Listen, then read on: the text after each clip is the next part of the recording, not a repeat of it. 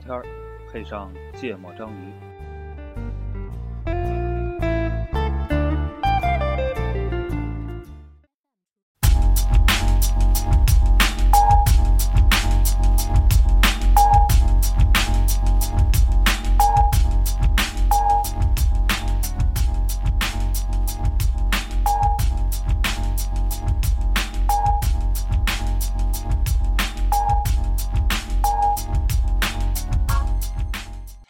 欢迎大家收听《芥末章鱼》，我是娜娜。我是老纪，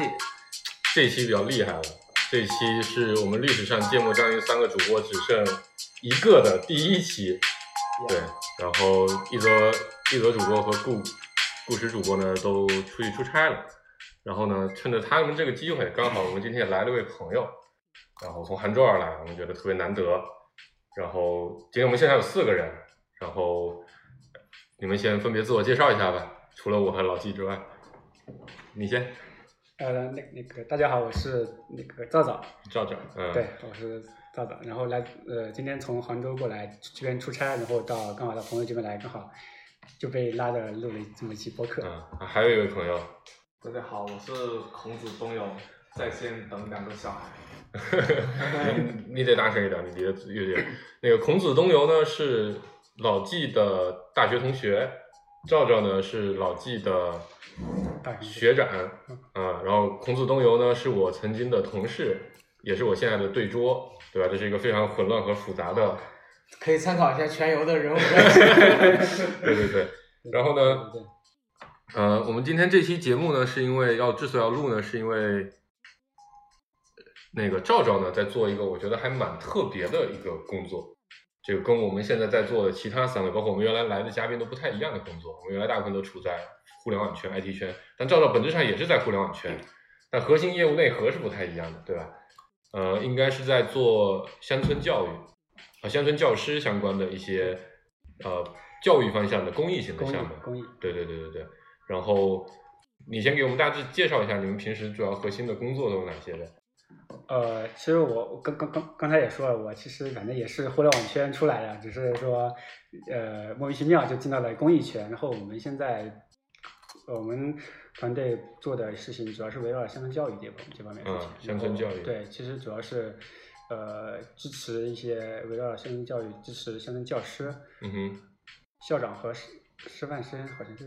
师范生。没对关系对对对嗯对嗯嗯对，首先其实给予他们一些支持，然后通过一些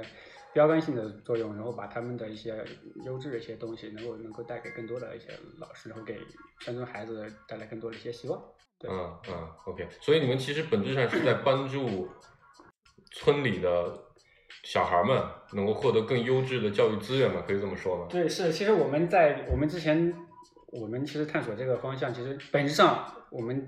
立我们的使命的时候，使命的时嗯候，我们确定我们的最终的受受众的时候，其实肯定还是学生嘛。但是嗯对于乡村孩子来说，你对城市孩子来说，你可能可以直接影响到学生，但是对嗯乡村孩子来说，你是其实很难直接的影响到学生的。那么，那嗯如果要对乡村教育有所改变的话，那可能是从从老师是啊开吧始。？从其实你整个教育环节里面，其实呃，我们之前想的是说，要么几个元素嘛，是嗯吧？哼，那人、嗯人，那还有那么是校园，再一硬个件对，再还再还有一个是课课吧嗯，对软件对，然后套套用现在电商或或者是新零售的一个说法模，式。嗯新零售说法是说人人货货场不是对人客场。啊，人是吧课程。那对对 对，那人人里边就可能就包含我们最重要受众的是学学生。嗯那我们学生想不到，那我们就从呃呃，老师、老师、校长、校长开开始啊，从对这个教育的这个执行者，对对对对，这个主要角色开始。而且嗯换句话说来，从而且教师对于一个学生的影响来说，他不单单是知识，知识是一方面，他对更多是说是吧育人。那教育嗯上面教和育，教的对是知识，育的是人人格格，是吧？对对，嗯，所以你你们你们这个项目的呃核心的理念，你觉得特别在哪里呢？呃，我们现在其实有两个角度吧，嗯一个方面说可以说是树立标杆，嗯哼对吧？扩树立标杆，扩大影响。那第二方面，其实本质上其实对于目前来说，其实还是期望唤醒公众的关注和意识，啊，这是一个面。主要换让种更多人去对，换注种到关注小和村意识。然后，因为这种事情面积很大，然后也不可能说一一一一家机构就能去解决的事情。那对换意识的时候对对，是不是能够嗯嗯引吸引更多的企业家或者是公众能参与到这、嗯嗯嗯参嗯与到这个里啊边来？对对，利用着你们这个组织的影响力，对 对，是是这我样我我觉得你刚才说第二点就已经，今天刚才跟你大概聊的时候，就是唤醒了一些像像我这种 被唤醒，因为为什么？就是那我这个记到我们的受益人里边去了， 我也受益人统计。老因季，为我是这样我都捐过一两 百万，老纪要捐两出百两万游亿戏的，啊币是吗？是这样，就是我身边还挺多朋友在教育行业里的，对。然后我一直觉得我自己对教育行业有那么一点儿热忱，因为我觉得就工作可能不只是赚钱这些，如果说本身它是对这个社会有意义的一个事儿，我觉得特别好。所以说我之前本身没在教育行业，但我对这行业还挺有感觉的。然后我为什么说我被唤醒了？是因为我之前认识的所有做教育行业的人，都在做大城市小孩的教育，嗯有比如说教培训机构就不说了嗯，P K 十啊二商业型的，然后还有呢，就是以前在肯尼亚的时候，我认识了一对夫妻，他们是原来一个在美国，一个在英国的孔子学院，嗯然后他在肯尼亚办了一个学校，就是给小孩儿上一些书法课、跆拳道课这种东西。然后还有一些是属于在北京，他们有一个什么山庄，类似这种那个培训基地吧，这种。嗯，就然后郊会区请一的些那种，外教，对，嗯请一些美国人过来，然后把一些小孩儿，可能周末拉过去，或者是五一、十一暑假拉过去，嗯，然后他们那种肯定都是给有钱人做的，因为特别贵，可能一个周末就就大几千块钱的这个这个，这么贵对，这个夏令营的这么一个费用，对然后对这些其实就是都被局限在城市里了，嗯好像是我我讨论的这种教育的范围都是在这儿，而没有去想过村儿里的孩子，哇，他们是怎么去改变他们的现状，特别难，感就觉是我的感觉啊，就一说到教育，其实大家都觉得这是一个特别挣钱的地方，啊，就是尤其这几年在线教育这个事情十分的火爆，嗯是的融了巨多的是资，的对吧？我们曾经的公司的兄弟公司，对嗯呃，都大量融资，然后呃包括我们现在去看嗯我自己原来的高中，呃，嗯包括我们老家的大量的高中，其实现在都都他们称之为集团化了。对就是比如有一个是的龙头的学校，一中、对二中这种，然后他就去把剩下所有小学校全部都买了，对对买了之后，他们反正中间进行一系列的运作。对，但的确就像老季说的，其实他大部分都还是在一个关注在城市的小孩的教育，因为我们虽然是个是个小地就方好像说是北京的小孩教育什么时候能拉到欧美小孩的教对育，大就家好是像做这样一个事，包括说可能把呃二三线城市的小孩的教育拉拉拉平到一线城市，对嗯吧？可以把英语课、素质教育活动都都开展得特别好。对，但其实正是因为这样，反过来说，乡村教育之所以人做的少，嗯哼，肯定核心原因还是因为它的确不太挣钱。嗯哼，乡村毕竟是一个比较贫瘠的地方吧，这这坦白的说，是的，嗯哼呃，然后呃，除了赵赵他们这个机构，因为我原来也有个朋友，就之前也在我们节目里露过露过声音，那个林一同学，他当时做，他之前也是在一个公益机构，不知道你有没有听过，叫真爱梦想啊、我知道，他原来在真爱梦想做，其实跟你们理念会有一点点是的像是的，只不过他是从课开始做的，对啊、你们可能是从老师开始做，嗯哼，对，所以我比较好奇，就像现在这种专注在乡村也好、农村也好的这些地区的公益教育的项目，大概都有一个什么样的现状呢？其实还挺多的吧，因为其实哎，等一下嗯，要不要说这个现状之前，我们先各自聊一下，你觉得乡村想教象育是个什么样想子？我我说一下吧，就是因为我老家是农村的，就非嗯常非常农村。我现在看到的现状是这样的，就是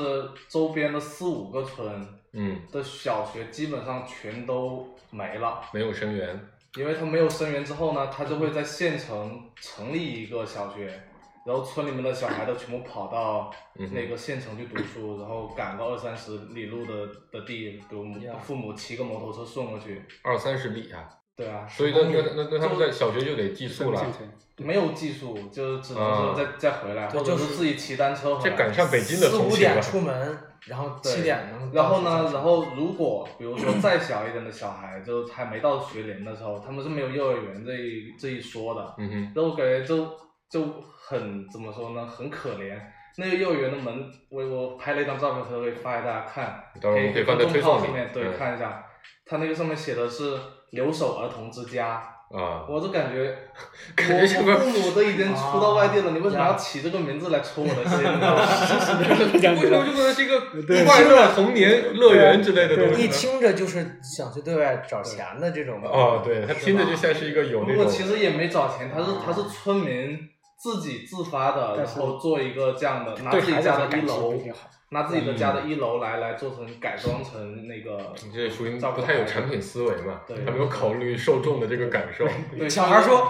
老师，什么叫做留守儿童就你这种， 我觉得这就是小孩说，哇他这个他名变字成人真都的是这样子，嗯好，他对变成人对他其实对没有这个意识概念，但是对你对直接告诉你突然把这个概念给他呈现出来了，反而对他可能是一种新的感。哦，我跟别人不一样，对我这种叫留守儿童，跟那种有父母的孩子好像是，对，不能叫有父母，就父母是在身边的孩子是不一样的。？”这儿也能反映出运营这些乡在乡村工作这些人他本身的素质，哎，不能说素质了，就说就因为他肯定没有产品意学，识对，观没有学过这观观没有学过这些东西嘛，嗯对吧？他可能就是下意识的去做。嗯对我觉得发心是好的，就是嗯这么多对小孩在在在在村里，你总不能让他们到六岁之前就随便到处跑，啊没人管。在一起对，对，我自己呃，应该是前年回家的时候去了一个，也是比较村里，因为我我们家虽然小地方，但我一直在县城，然后教育其实还比较基设基础设施还比较完善。我去了是因为我有一个小学的同学远嫁，也不算远嫁吧，嫁呃到了一个呃我们当地的一个县里面底下的一个村，就隔壁隔壁城市的县里面一个村，就蛮远的地方。那个村只有七百号人，不是七百户人家，是七百个人，就整个村里就这样。所以他们一个年级一个班级可能就只有几个人，但比较好是他们还拥有那个小学。然后我我不知道，我不确定，我怀疑那个小学是我那同学是不是近几年来唯一一个从外地过去的新的老师。嗯，所以他就很累，因为他他不光要带数学课，他还要管思想品德，他还会他原来会跳舞，所以他还要管一些那个那个那个那个那个那个，就是就是艺术方面的文体文体方面的一些东西，对。然后可能还要讲一些课外的活动，反正就应该他们整个年级就两个老师，对，对然后然后两个老师要轮流把除了语一个负责语文，一个负责数学，然后是把剩下所有课全部都教一遍。对，然后我觉得更更难的问题是，他们其实因为圈子非常的封闭，所以一旦有一些小孩出现了一些不太常见的情况，他之前就跟我们讲说，有一个小孩可能也也是留守儿童，然后那个那个小孩就有一点点，呃，可能我不知道是不是啊，但可能就是行为上比不是特别的正常，比如喜欢去打同学、打老师，嗯，再加上他可能是姥姥带还是奶奶带，应该是奶奶带，呃，家里也不管，去跟他家长说，你这个小孩要教他不要去在学校打人，那嗯那那家奶奶就就开始跟教育局哭诉，说我家里也没有其他人来帮我，对吧？你政府也不管，叭叭一堆的。所以那那那怎么办呢？你说这他他们也不知道，没法了解这小孩到底是什么问题，所以导致的结果就是只好劝他退学，因为你的确要不然在学校里影响了几乎全校所有同学，还打过副校长，副校长的确没办法，那那那那那那个那个小小小朋友就拿着拿着木棍儿到处抽人，你说这这还挺挺挺吓人的。对，所以这是我自己现在感觉比较深，就是人人数非常的少，然后老师其实很难得，就算有的话，他其实相对的专业知识其实也是比较有限的，所以他能够提供的东西也是非常有限的。嗯嗯你这样你这样说，其实让我想到一点，就是回应你的那一点，就是你在做城市的教育的时候，和你在做乡村教育的时候，就是因为本身参与到工作里边的人，他可能就就是他不论从他的知识层面讲，或者从这个综合能力上讲，就是有很大问题，就是会导致你在教育小孩儿的时候会出现大城市不能想到的很多很多的问题。嗯你比如说我这个本身我就一个奶奶，像你刚才说嗯哼的，带这个小孩儿，那我去去哪儿找？我自己没什么教育观念，我对找教育局，就很多事情都会演变成特别复杂的事儿，嗯哼就好像是说。成功的都很相似，困难的真的你就想不到很多困难，嗯而且感觉乡村教育这领域会产生的困难会要比城市多非常非常多。对对，他受限的地方太多是了的。嗯嗯，开始你刚才那个好像没说完 是吧？哦，差不多了，差不 多了。说到留守儿童之家，好像就被我们打断了。对，其其实是其实刚才看说，包括以前这包括你在说学校啊，很多生源或者学生数很少啊，学校很小啊，这种就因为跟国家过去这么一些年，其实是有一个策略，就是撤点立校。嗯就是一些小的，其实其实本身是因为师师资原因还是，就是嗯慢慢慢慢发现，越来越少老师愿意留在乡对，这个是对很现实的一个问题对对。嘛年轻人当老师对啊的就也变少了。嗯对啊，而且说，换句话说，你有去有些乡村区，但确实是太偏了。嗯对他来说，他个人的未来发展生活啊发展对是吧？你说成个家，其实这些东西都是很麻烦的事情。那、嗯那包括其实也随着有一些那个呃一些一些农村人民去城市里面打工，对，那其变成一实个这些空村了留潮童啊、空村啊，或者其实整整个村落其实是就不是那么热闹嘛。那国家其实有在推进一些车点并校，那几嗯个、其实我我现在回到我家里面就能感受到，其实慢慢的就是你村小合并到中心校。嗯，我不知道大家可能我应该慢慢当时是有零五零六年之后出现一些叫做中心校的一些事情，嗯那其实就是一些国家在推行一些车点并校，嗯哼，然后发现你就、嗯就当车点并校过程中其实是有很大的其实其实是有很大问问题嘛，就嗯嗯，就很多小学生变成了走读，可能每天嗯要走个像要么就是十来公里对十来公里或者走嗯个，或者是那摄影名校之后有个新闻也谈，就有可能是是有住宿是吧？，对，嗯，住宿住宿有额外的费用了对对，住住宿有额外费用，一个外费用还是一回事，就是你住宿跟家庭又分开，跟家庭分开了，而且你在学校里干嘛？嗯，就是如果也得有人来对，管要理管着你们是，对或者对说对你对能把学孩子组织起来，不是不是说住宿待在学校里那么。到了晚上他们就随便对啊，了。那嗯上课白天的几个小时之后，他们就没缺乏管理，其实会产生很多新的问题。嗯，对对。然后，但这一点可能感觉归结到最后都会变成人手不足。对那那那我那们是没有什么对，别的办法来改善这个的话，对，像像这个国家一方面在推进测点名校这个事情，那其实国家那个二十一世纪教育研究院，他们其实也在推另外一个思路，嗯就是就是要给予一些小规模的学校更多的支持，但是其实这是是是两方面吧，各有各的好。那你你如果一直保持小小规模的学校，那你的师资、课程管理肯定是上不来。对，是吧？的各种资源里面是是的上不来，但是是的你如果你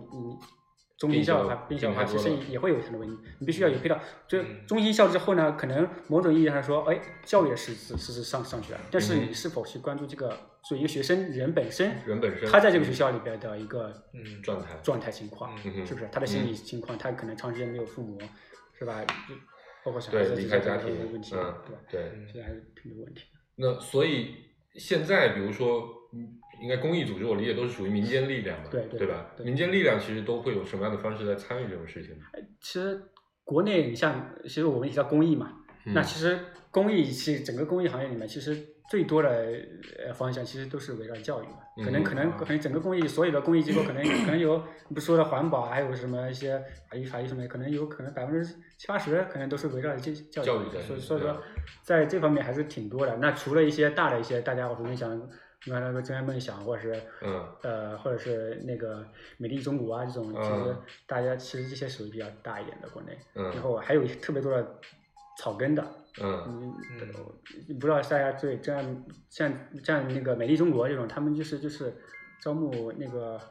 一些学生年轻的一嗯些支教教师去那个那支教嘛，他嗯们是这个方向。那还有很多更有细分的方向，有有有专注在什么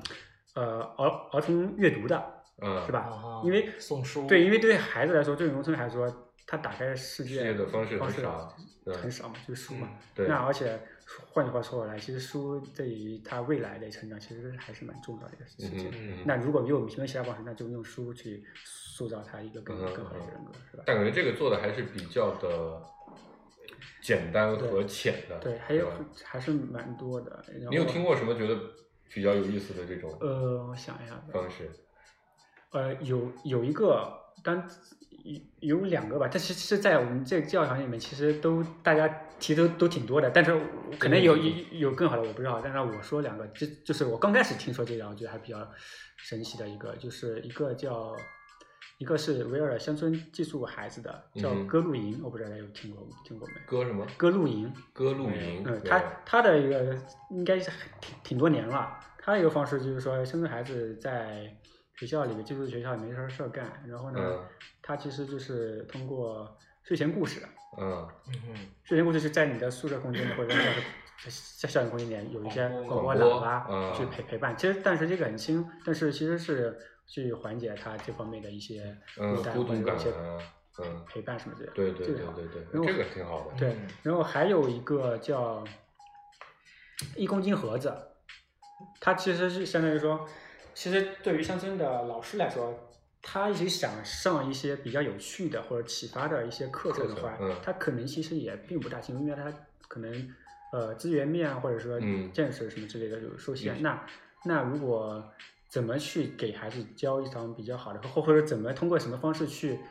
培养教师对一些在教育方面的一些、一些敏感或者嗯是一些更好的方式，然后他们把一些课程，比如说科学类的，或者说一些阅阅读类的课程，嗯一个盒子里面对，做成一个 toolkit 是吧、啊 t o o l k i t 这里面这个盒盒子里面有可能有教学的素材、嗯教具，教具，嗯还有一些小孩子动手的一些材料，嗯哼然后打包成一个盒子，嗯哼，然后嗯给就说就说你通过这一门这一个盒子，你就可以上一门课，而且这个课里面可以锻炼到孩子的一方面的一些思维啊一些思维嗯能力啊，能力然后你从你可以通过这盒子启发。对嗯你以后可嗯嗯以按照这个盒子这种上课的方式，或者说利用身边的资源去做这种类似的这种尝试。嗯哼，啊，对，我觉得这个可以比较一个具体的方式，快速让他对对对对，其实其实对对于城里的孩子来说，这些东西都是非常常见的，对可能对大家对在炙手可得。是，的，嗯包括我自己自己像小孩儿，包括朋友家小孩儿，可能两三岁的时候都会有大量的这种嗯，什么所谓对实验盒啊，什对么工具盒啊。是的是的但对于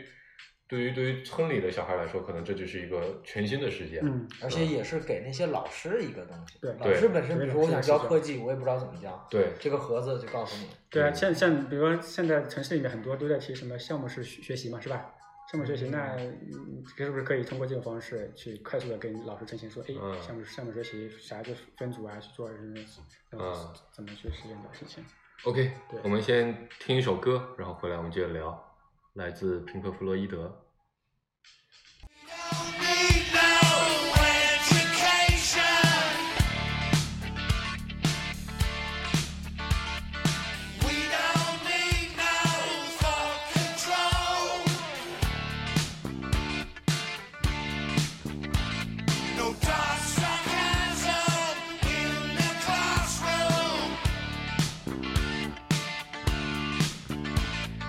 Teacher, leave them kids alone.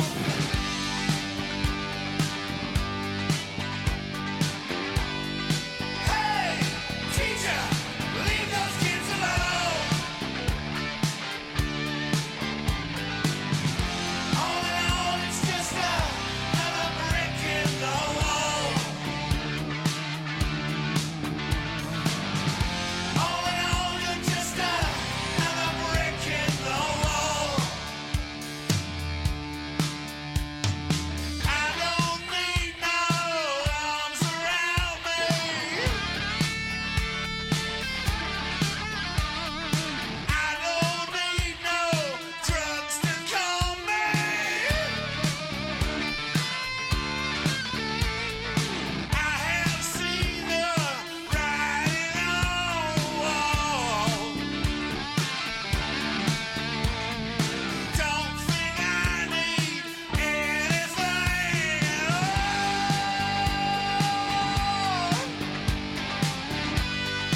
No, don't think I need anything at all.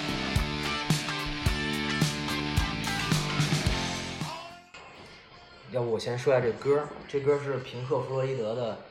他那个专辑叫《迷墙》，然后这歌儿嗯叫《墙上又一块砖》，然后他是讲教育的，里边儿那歌词就是 “We don't need no education”，就是双重否定，就告诉就他是在抨击这个当当时的那个教育体制对学生的残害，然后他整张专辑比较牛逼的就是他拍了一个巨长的 MV，叫《迷墙》，就叫《迷墙》，是一个电影，其实是对，其实是一个电影。对，然后呢，里边有一个镜头，就是一群小孩儿学生戴着面具，然后走向绞肉机这种。然后里边一个歌词就是：“ 最后我变成了啊这么墙上重口的，味，嗯对，最后变成了墙上的一块砖。”就讲的是这么一个事 儿。对希望这个结果不要发生。然后像糟糕这种也是在改变这这个结果的。嗯，对，我觉得刚才对的刚才有一个，就是在节目刚开始就提到了一个点，其实教育、教育、教和育是两个事情嘛，对对对对然后，呃，我其实想分享一个，就是我朋友跟我讲他们真爱梦想的那个、嗯那个事情，真爱梦想他们好像的核心，我不确定讲的准不准确啊，因为有有些年头了，就他们的核心目标是教那个小孩们去自信、自爱、自尊，好像是这么三个词。啊所以他们的课程，他们设计一个课程，可能带着设备、电脑什么过去，其实本质上是在帮助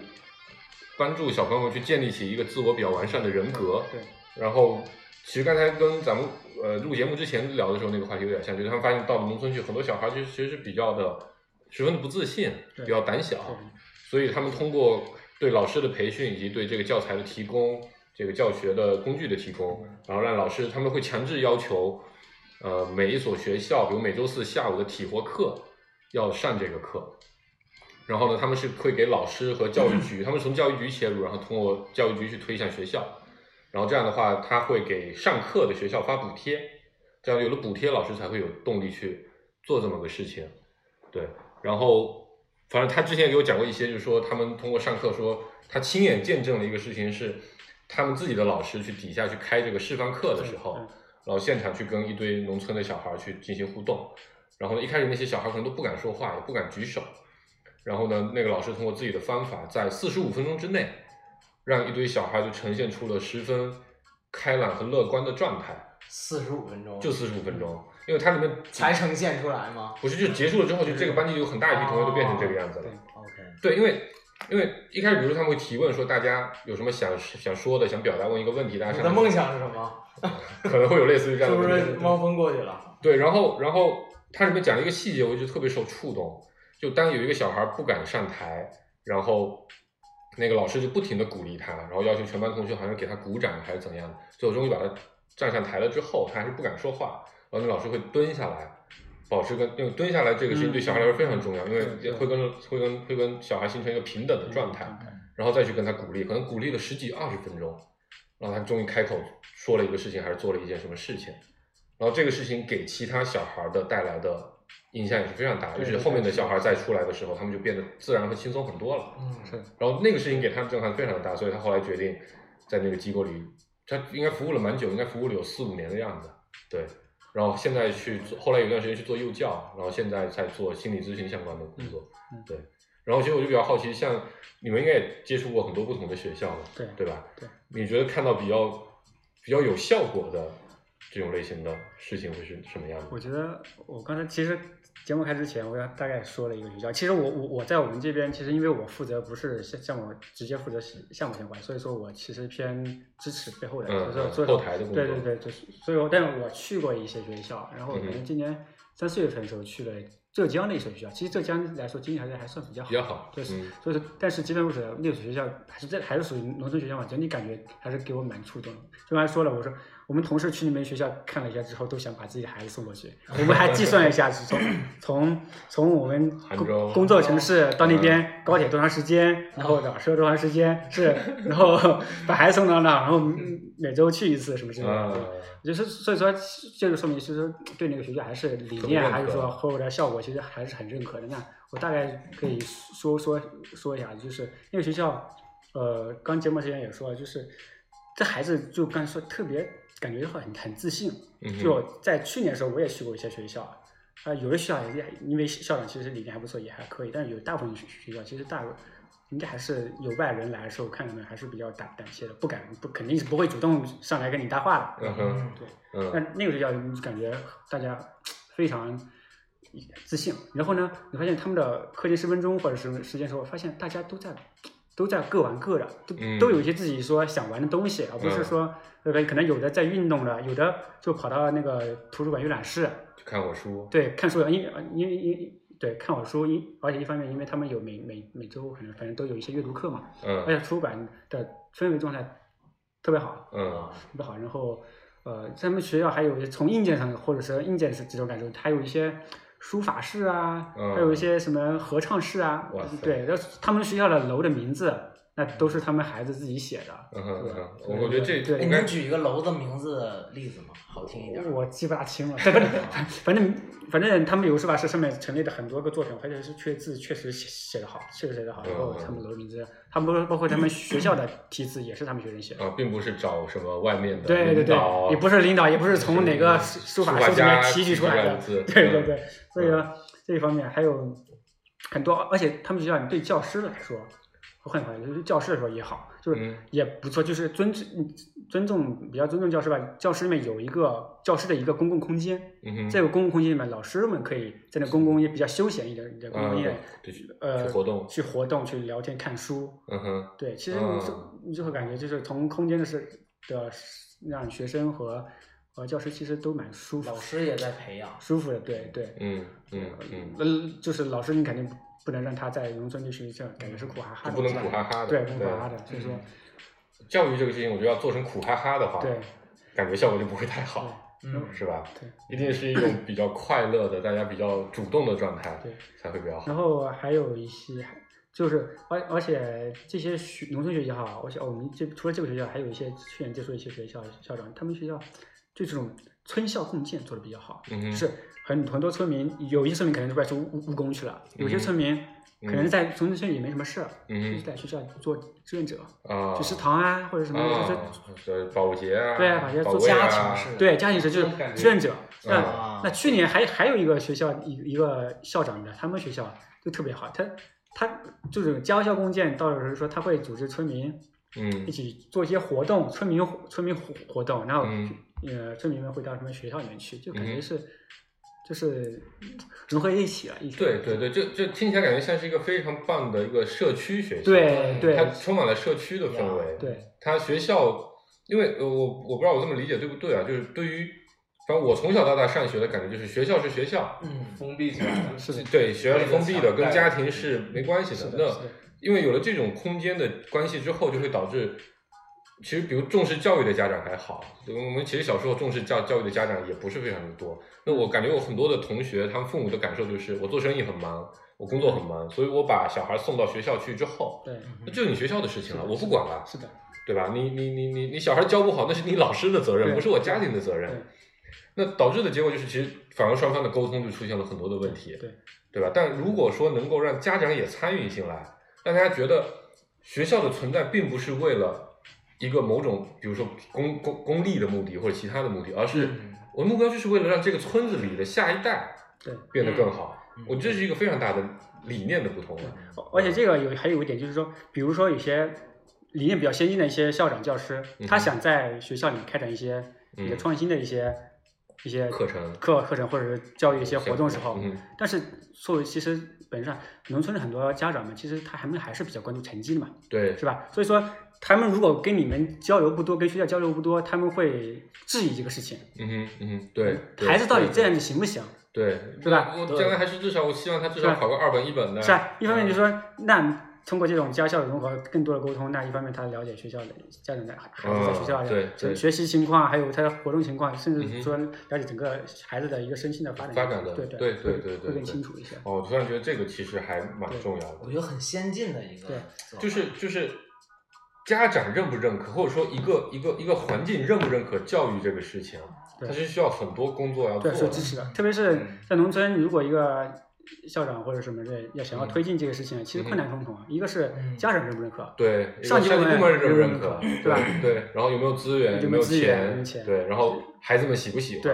嗯其实可能孩子们喜不喜欢第一步就已经很难了，是的是的然后你孩子们很喜欢这个东西，但其其实他人困都难不支重重持，就就对就很很难对。对孩子喜欢，然后不出成绩，家长是看结果的，对对他不掏钱了，对那学校就对，如果家长只是的看结果的话，他们可能就不答应是的了是的。但如果家长会看过程其他方面的话，对可能就会不一样。对如果这个小孩虽然成绩不好，但他嗯是一个很不错、人格很健全的对人，对这对点可能如果他们认可这点就很重要。嗯嗯，的确，这个以前我现在想想，其实我们自己我自己小时候上过的大部分学校都很不注重这方面的沟通，对对但那个那个那些学校的目的也很单一，就是成绩了、嗯录取率这些东西。所以我知道今年今年那个那个罗振宇今年跨年演讲的时候，不是嗯我不知道大家有没有听，他讲了嗯一段关于乡村教育的，嗯就是哦，讲了乡村教育就是。他他那个嘉宾叫何帆还是什么事？他嗯他去农村地区去看一些情况，然后就看到就说，就能看到小孩子农村小孩子反而嗯，嗯，状态比城市好很多嗯嗯。 其实他提到几个点啊，我我我其实有有些记不清了。你看，农村孩子可能一方面，呃，说学生少，嗯哼，天然的小班制嗯然教后学获得了关注，获得的关注就多了， 对，先进，然后呢，嗯然后嗯天然优势，呃对，这是天然优势是吧？然后留守儿童，这留守儿童一方面是一一一一点，个是说一个一个，问题然后然后一一一个问题，但是呢，同时他又不会像城市里孩子太过于追着学校，啊，哦这家长家长干预给，少，给学校的干预更哦少。家长干预反而少，是老师对他们的影响会更大一些。对对，老师老师也会更影自响由会一更点大一些，嗯，对嗯而且哦对对对对对，然后还有一些你说一呃直接紧挨着乡土文化，可以做一些田园教育，或者是说对农他对他对农这耕个教育，他对他对这块土地是有认同感，对他对这个这个地方是有认同对感你的。你想想，如果现现在城市里还也会做一些什么嗯田园教育，会把嗯一些小孩子拿到郊区去嗯做一些什么活动啊，那但这非常形式化，是吧？可能是是是是有这个意义在的，但是至少这个这一点上，农村孩子天天然就是具备这个天，嗯只是说他你需要你去给他挖掘。他嗯他你你你不去给他指点，他可觉得哎这块有什么好的嘛？啊我就农喜欢农村城市里的对啊，我就喜欢空间城市里面好，我就想早点离开这个地对不好对。但是对但是你是其实可以通过一些教育引导，让他嗯，在对这个乡土的感知其实会哦，更我加觉得深刻。这一点也是，对其实如果不今天不聊的话，我觉得我自己都想不到这一点。对，所以说从多个方面来讲，其实我们说我们要推进素质教育，我嗯们、哼其实我们发发现，其实农村可能是更好的一个突破，农村比城市对更条件有更基础好一条点件去往或这者环方境面的条，件对对更对。好，嗯，去尝尝试，可能是可能比城市可能还更先一步达到那种状态。对，因为我就如果想大家关注到的话，如果我就想，比如比如我我自己孩子这一代，黄不准他们，我我我其实过去就一直没有意识到，我要让他对他生活的城市应该有什么了解，因为北京本身这个城市虽然说人很多，然后啊、城市也很大，东西也非常多，但其实是一个非常隔绝的城市，就人和人、人和城市的连接其实非常少。可能我觉得杭州这些南方城市都会好一点，因为你的生活环境其实对你的更好一点。北京你看大家出门就在车里。嗯，然后下了车就在楼里，家里的楼对，你是对自己这个生活的城市是没有一个完整的概念的，对。所以我这一点让我相信，我们小时候其实对于城市还是有比较深刻的认同。我是哪里来的，嗯，我是这个这个地方的特点。虽然喜不喜欢是另一方嗯面，但我觉得是有那个概念在的。嗯，对，我觉得现在这些，尤其我们这种其实属于属于北京一代移民的，对北京二代移民，我觉得他很难建立起对北京的这种，就他们有归属感，他没有归属感，没有认同感。对嗯，然后你真跟老北京的小孩凑一块儿的时候，他大家其实也很不一样。对呃，大家对于对于理念、对于生活的理念、对于生活的状态，其实期待都是不一样的。对，因为我再说个小故事吧，我主要都说故事。我爸他，我觉得他们那代人，就为什么对他们的家乡他们那么的有感情？不愿意走，说一个很小的小事情，就我爸说他小时候，我家老家有一片竹林，嗯竹子特别特别密，嗯就是你小孩就基本上可能就一一臂之长就可以都抓到两个竹子的。他们这样一到夏天，就每个人都从家里面偷一个那个凉席出来背哼，着，啊，然后背个十几副凉席，然后都爬到竹子顶上面十几米，然后全部铺开，然后你想象就在十几米高的竹子上一层铺就着平船地，嗯，所有人都躺在上面看星星，然后风一哇吹，塞这也太看浪到漫竹了吧。子在摇晃，哇哇，真的特别棒。我觉得就是是，我现在想想，童年感觉是一定要有对自己这种类型的这种记忆的，对嗯，对你才会对是的一片故土才会有所认同感。对，嗯我就想到那个，我之前比较喜欢看《东吴相对论》，嗯就，是梁冬跟吴伯凡他俩聊。嗯然后他俩经常聊一个事儿的时候呢，梁冬他本身没怎么在农村待过，尤其嗯童年。然后吴伯凡就会说：“哎，我以前在这个地里边儿，在河里边儿干什么时候？”啊然后梁冬说抠门儿挖坑：“哎呀，你又聊到一个，就我的是认知我特别特 别完羡全慕，我特别特别羡慕你的一个一个一个话题的点。”嗯哼其实现在就是很多时候，城市里小孩儿就像黄主播刚才说的，嗯他接触不到太多，甚至城不不用说自然了，甚至城市本身的东西，对他可能是的接触是的的特别少，嗯反而是在乡下的人，他有很多探索的空间。对嗯另外一个就是赵赵刚才聊的，说推进素素质教育，可能在乡村学校会是一个更好的地方嗯对。我在想背后有没有这样一点，就是城市里边的人，你比如说北京这种城市，嗯就是作为父母的，其实都是比较高级的知识分子，嗯然后都有一套自己的这个世界观。对，说白了，就是在追逐这个名利，或者是那你个光追生求了活某享个受东。西，对，其实他是比较从功利的角度去它出是它发是，非常目的化的，非常目的化。对，然后呢，你这个地方其实就说小学的教育啊，它其实跟素质教育是挺违背的。说白了，还是在于功利的这个成绩。我能不能进人大附，嗯我能不 能怎么着上清华我北们往大上走，对，还是看成绩本身。那如果说在城市里推动难的一点，是不是我要把它已有的一个观点给它再调转一下？而乡村简单是不是在于它本身像一个白纸，嗯而且还有这么多资源，对我一直接推行就没有什么太多的怀疑的声音。有压力嗯，对主要因为而嗯你说你说，而且刚才之前也提到，也就是现在其实很多乡村教师和家长其实也慢慢意识到，就说硬拼成绩、拼资源化已经是拼不过，可能嗯在我们对小小时候，如果农村孩子用功读书，他可能出来。对现在对其实是出越来来不越少难了。不少那如果是一是旦意识到这一点，那那我就彻底放放开弃了，是吧或者放开说了放开了，不不对不不是不对是那么拘结于对拘泥于这个事对情了，对就是更关注到说从呃之前说关注成绩、关注知识，那现在是不是可以调转行头，更多的嗯可以花一些更多的时间去关注孩子对人孩子人作为格人这方面说人格本身对人格对本身其实这一点，反而我觉得现在对于大城市，尤其是对于大城市的新移民来说，嗯是很难的。就刚才顺着老纪那个话题，为什么难呢？是嗯因为我们自己是在那样的一个环境，充满着目标，对吧？对小学、感小学、觉小学、对小学靠中考，中考靠高考，高考到研究生，研究生完了找工作，嗯我们我们是那么过来的嗯，而且我们非常认可了这个价值体系之后，嗯，那你你就算你觉得我我我不强求孩子一定要在这个事情上走什么样的路，嗯但你潜意识里难免会觉得，好像考试进行啊升学是一个非常重要的事情，嗯因为你你很难去看到其他的路，嗯对吧？我觉得比如就是中关村这个嗯，北京海淀区大中关村、泛中关村这些家长，啊，都是当年其实有很多是原来也是农村出来的，然后对通过学了计算是机，通过学了一个考了个比较重点的大学因，为对，他觉得改我变自己这条路是被验因证为成被验证功的过的，对，因对为从八八就是一九八几年到到两千年初，但那个时候我觉得主要的主旋律就是要成功嘛，对就，是为了成为了成功论，那社会客观对意义上的成功论，对对对，那这样的话，就所有人都为了拼了成功，那你就要拿到好学校，就对是，获得一个好起点，对，就为了将来大家的时候都赢在起点线，就是就是这个，然后就有了各种焦虑，然后就把嗯反而把你可以接可能你可以接受的教育理念给限制窄了，对对，嗯对，其实我我就陈照跟我聊完之后，我自己回想一下，就是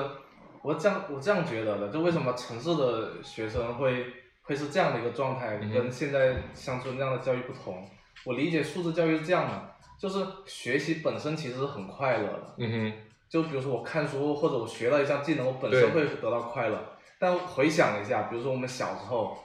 我我妈会跟我说，你这次考试要考的前五，我再给你奖励一个玩 具。哎然后呢，我的快乐就嫁接到其他地方去了，你知道吗？。嗯对，是的。然后呢，我嫁接其他地方，我其实都不关心我学，所以大家都觉得我考学习是一个任务，是一个压力。嗯哼，然后我就有这样压力之后，为了得到另一个目的，我要去付出努力。是，这样的话，他学习本身的乐趣就会被剥夺是掉的了，。是的，这个我觉得其实很多人都会这样来来来激励。我我说说我自己的感受，就是我觉得我自己在嗯主观感受上，我觉得我是希望去追求一个开放的、以学习快乐为主的这么一个环境嗯来、来教育我的小孩。嗯嗯但你刚才说的时候，我就回想，我给我侄子嗯，设定了大量的目标，然后他就达到 了，就就我之前也说过嘛，比如说你你对考了个全班对全全全校第一，我会给你个什么东西；然后如果你去参加个什么竞赛，得了个什么名次，我给你个什么东西。嗯这个还在的确，好像应该是说你把《哈利波特》全集读完了，我不知不也觉哎不一的定得问他喜欢什我么。不知，对我可能不会去限制他具体要去做什么，我可能会去所说以你你喜把欢这这个关键词对，但是我还是还是希望他能给我一个结果的反馈啊，，对，嗯包括我自己那个那个去教小孩像认字，嗯我总内心里总会忍不住去数一数，他到现在为止认了多少个字啊了，嗯对吧？好像认的更多，好像就更好一点。对，而不是关注他在学习的过程中他的状态表现。他有没有自主乐的趣学习的快那乐种快特乐快乐？对对，那种感觉对对对就这个潜意识好像还影响力非常的大。就我也回到刚才我们跟老季说那个问题，就是因为你自己是这么过来的，对，你不知不觉就用这个标准再去再去要求其他人了，对。嗯，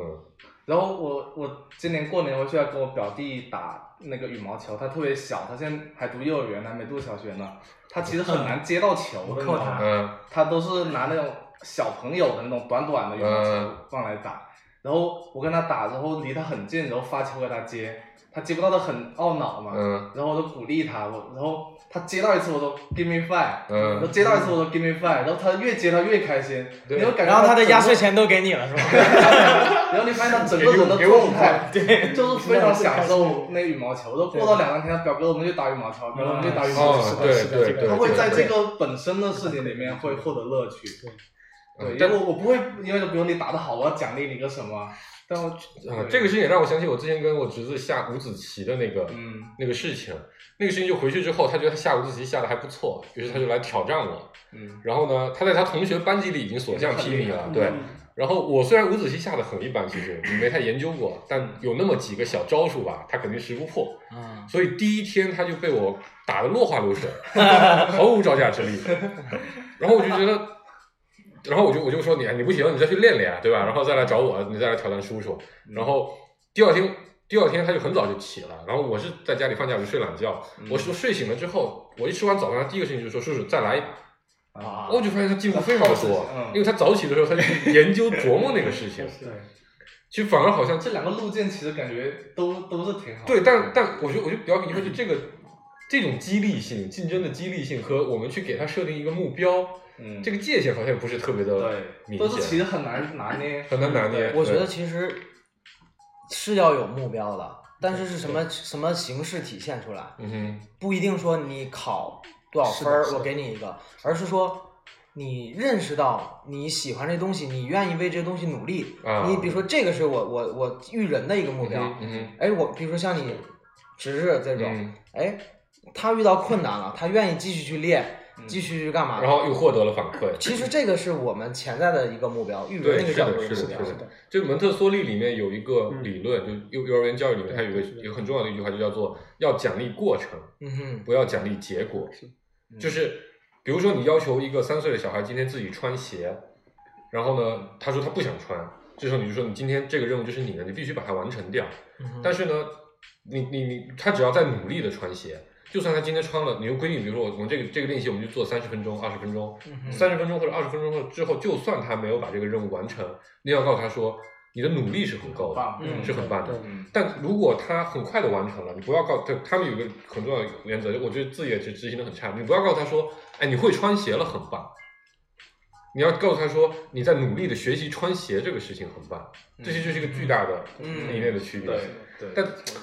对于一个已经被功利文化极具熏陶过的成年人来说，对这个事情就很难拿捏的。对是对，我我我觉得这个没有点，就是其实我我们跟我们老板有有一次交流，就嗯我我们我的同事发现我们老板给他的给他的女儿制定了一个用 Excel 制定了一个培养计划，嗯，嗯就觉得特别详细。但但是我觉得这个你的培养计划，你对孩子的一个期待，跟实际过程中你跟他的会发生的一个东西，对回来其实是完全不同。对对是不一样。你有一个对孩子的期待，一个规规划，但是呢，你你真正在跟孩子打交道的过程中，你不能把这些东西明确的告诉他告诉他，而且是嗯引导式的，应该是、嗯哼，对。嗯哼，我们听首歌吧，聊得太嗨了，都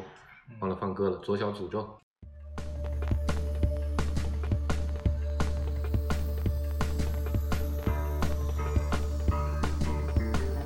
我受不啊了了。凭什么要我交作业？交了又不一定是自己写的，写了又不一定考，考了又不一定能毕业，毕业又不一定找到工作，找到工作又不一定找得到老婆，娶了老婆又不一定会生孩子，生了孩子又不一定会用功读书，会用功读书又不一定考得上。考得上又不一定交作业，别老拿我交作业干嘛？考得上又不一定交作业，别老拿我交作业干嘛？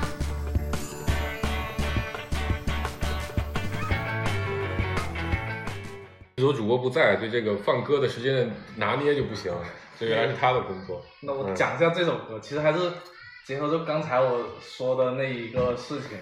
在讲的我也是故事吧，就是我觉得我小时候有一个班主任特别好，我现在还有她的微信呢，是一个女老师，她也是教我们第一届，然后她来了之后，我不知道你们老师会不会，就小学的时候让你们写日记，嗯哼，对每周一篇或对者每天一篇。然后呢，这个日记它不是一个任务，最后老师他会把它变成就跟我们学生互动的一个通道了。啊，就我在上面写的我的，比如跟班里面有哪个人矛嗯盾，对吧？然后他说你应该怎么样跟他解决，然后你怎么做的对，然嗯，后我它其实就像是一个我们现在做的匿名留言板一对般，对对对，吧 然后这样的一个东西，然后而且他会在上面鼓励你，比如说，比如今天你写了，你做了一件什么事情，然后嗯你哼你很开心，嗯然后他鼓励你，就他不停的在上面去给你做激励，嗯，这样的话，我都不会觉得就像刚才那首歌的，我写作业干嘛，对吧？对因为我本身我写作业的乐趣是为了考大学，是为了其他，但但是其实看写作业的本身这件事情的乐趣我都没了。对，但是这老师他都把我一直能特别乐乐意去写作业，然后我那本日记本我现在还留着，特啊，别漂特别小的一个本子，一个一个 B 五的一个本子，上面全是老师的那个的那个评语，而且这他上多面棒的会回忆，他会在上面盖红花，就你比如写的好，会盖一朵，盖两朵，嗯对做一个好的老师对一个孩子对，就是是他还会是给影响很大你的，对，就是就结其结合刚刚黄黄主播说的那个老师蹲下来鼓励孩子的那对一个，对对，我觉得如果对他小时候得到过这样的鼓励，然后他自己也做出来了，以后他长大他遇到困难或挫折，他会想到那一个对那一个对时是的刻，是的他都是会的不是会的是的害怕或者怎么样？啊对，嗯，我每次都会说，我小学老师对我影响特别大的一个事情，就是我小时候还算聪明吧，然后周边所有人都夸我，但我们的班主任特别特别的严格，然后一直就批评我，然后同学们都选我当班长的时候，他也不同意我当班长。就那个时候我就很不理解，明明另一个同学我觉得并没有我优秀，为什么他就能得到好像更多的关爱一般？然后对我触动特别大的事情是，我在五年级的毕业的那个学生手册上，他写了一句话，嗯，就是就是就是呃，其实他我忘了具体话，但我记得印象特别特别特别特别那个，就是希望你能够持续坚持，然后戒骄戒躁，因为我小时候其实是个特别容易骄傲的人，然后我相信你那样必有必成大器。就我在哇经历了五年级之后，五嗯年的他对我的打压、严格的要求之后，突然间发现他其实是认可我的。所以这个事情对我一直的影响就是，当我在遇到了新的困难的时候，我就会想起曾经有人那么否定我，其实是可能是在爱我。然后哇他他我就会觉得嗯总总有因为对那样的老师都会认可我，总有一天我可能我自己会可以做成一些事情，所以那个对我的影响是巨大的。所以有的同学对他小时候，因为他是个恶魔一般的班主任，嗯会打人的，那个时候也不禁止体罚，呃，所以我们班级办同学聚会的时候，很多同学都还是很怕他。然后我觉得那次办同学聚会，我就觉得特别真心的想感谢他。我们大概毕业了十八年，第一次办了个同学聚会，我当时觉得特别特别想感谢他。然后其实聊到这个教育这个事儿，我觉得可能中国还是大部分的时间还是会跟欧美这些国家去学习。然后我最近在看抖音上有一个美国的博士，他讲什么？就是美国的小学，他主要遵从的观点就是，第一，小孩的童年是特别重要的，一定让他快乐的成长，这是首要目标。然后，所以他们小学时候有很多阅读区，然后就不停有不同种类的书，科学的、历史的什么的。然后你每天想要读什么书，你要拿回去，然后可能你两三天的时候，你要写一个什么东西，然后放回来，也是跟看人说的那一样，就是你自己会有一个 一个一个感受就就可以了，不是一个硬性的目标。嗯那我们刚才聊应试教育也好，或者说在乡村推的素质教育也好，其实背后还是含了一个目的的这么这么这么一个目的论吧。那嗯我想问一下赵总，就是你们做这个事儿有没有一个最终一点儿的目的？比如你刚才已经介绍说，在乡村里可能肯定不是应试了，对吧？就是可能我再把小学的素质教育做得再好，我可能应试也不一定能够考考过城市里的学生。但是你那你如果在这个前提下，你们做这件事儿，你们有没有一个类似于 Excel 的那种规划，想让这个规划？ 因为我刚才说美国的例子啊，也是说讲到了小学，但实际上看现在的科学界什么的，还是欧美人做的贡献特别多。我不知道你们在以后的是怎么怎么想让他成为什么样的人，还是有没有一个比较明确的就是给一个目可标能性，还是怎么怎么着我？觉得目前来说，其实我们在这块探索，其实对于到学生这方面影响，其实也还不是特别具体。那我们现在总归还是说通过教师、校长这边周边的人去给他营造一个除了知识之外，能给更加。尊重学生的一些教育方方式，那我们其实我们其实自己也定位过，对学生我们期待是什么样子的。嗯我们哼嗯呃，我们提过一个那个三商，嗯智商、情商、爱商。嗯因哼，为，呃，对于小孩子，对于农村小孩子来说，他不一定以后能够考上清华北大啊什么这些，嗯但是呢，嗯但是他他在某些方面，他应该要有，比如说智商上面，他他他不一定考上清华北大，但是他得有一定的学习能力，他不嗯能因为被特别应试的去灌压，嗯导致他失去了学学习的兴兴趣是吧对？我觉得这是个，对所以说我们乡在乡村教育其实还是比较嗯去呃，这些去包包括很多公益组织会去推什么阅阅读教育，嗯哼，是吧？本身其实是在培养他们对自学的能对力对对，他嗯他不能因此而丧失了这方面的乐趣、没错兴趣没错。对，嗯只要他有这方面，我觉得 OK。那对于情商来说，那那就是情商来说，他就是在以后的工作或者什么事情上，他有能自己去去实现自己的一些事情，嗯哼然，后能能与这个世界比较好的相处相处，那爱上那更是了，那就是嗯你你能够有一些亲密对的关系能够建立对啊对啊嗯你你跟周边人能比较好的一个建立比较良好的一个关系，你对这个嗯社会有一个正向，或者是对自己来说，对自己也有一个正向的一个对对一对个，的一个了解、一个认识。嗯哼，其实做到这些点，我觉得，嗯，这样至很好至于说他自己最后做的事业、工作是什么，其实对这个社会有多大贡献？其实这已经其实不是最核心的对地对对方。对对对其实感觉让我重新理解了一下素质教育。对嗯，你其实你构建一个所谓的和谐社会也好，所谓的素质社会也好，本质上是让每个人都能拥有一个比较好的进行社会生活的能力。，对嗯，这个能力就像刚才说的那三方面，对三商对吧？就是因它为对社会上的智力的贡献，情商的这个关于社会和其他更多人相处的一个嗯而且方式，而且他能在自己的位置就很不合会不很会合太理，嫉妒对不对会对，太摆正自己压的力位太置大摆正自己的那个对状态。对，状态嗯，行，然后我觉得今天聊的其实特别棒，我觉得，嗯对啊，我们之前一直说要请嘉宾来，请嘉宾来，今年在受了一些包括老 纪听各种各样播客对我们的启发之后，我们决定更多的走出这一步，嗯，然后听到了一些不不一样的声音，给了我们很多的启发。我觉得相信这期听众朋友应该也会听起来觉得还蛮有意思的，比老听我们那三个。对吧？不知所云的人天天在那边唠唠嗑儿。对，嗯我觉得可以，这一期可以连着你们讲寒门出贵子那一期，嗯嗯还有一期是讲给高中生一些机会，嗯我哼，忘了是哪一期了，啊我也不记得回头起来老纪记得比我还清 楚啊现在是接过章鱼的百 科全书，我觉得这三期可以这脑袋是索引，对，这三期可以一起听一听。对，好，然后最后一首歌是赵赵选赵赵的，歌赵赵可以稍微介绍一下。呃，这首歌其实呃，这首歌是我第一次听是在老罗的那个发布会上，嗯是 T E 一还是 T 二来那那那块嗯会。我平常我我因为我之前也反正也在互联网公司工作嘛，那因为机缘巧合到到公益行业，那其实整个的转变过程中，其实还是会有很多迷茫，嗯不知道该怎么摆着。把不管是从职业还是生活上，这块，所以说会出现很多这种焦虑的焦情绪焦虑或者是迷茫的时候，那哎很多时候我就会听听这这首歌听这首歌，因为这首歌嗯接触还比较舒棒舒缓。对我刚才提前听了一下，我觉得特别好听，《September Blue》九月蓝。然后这期节目就到这边吧，拜拜。好拜好，欢迎大家关注我们的网易云音乐和微信公众号“节目张云工作室”，拜拜。拜拜。 time I see that star, I will say a prayer for you now and forever. September blue.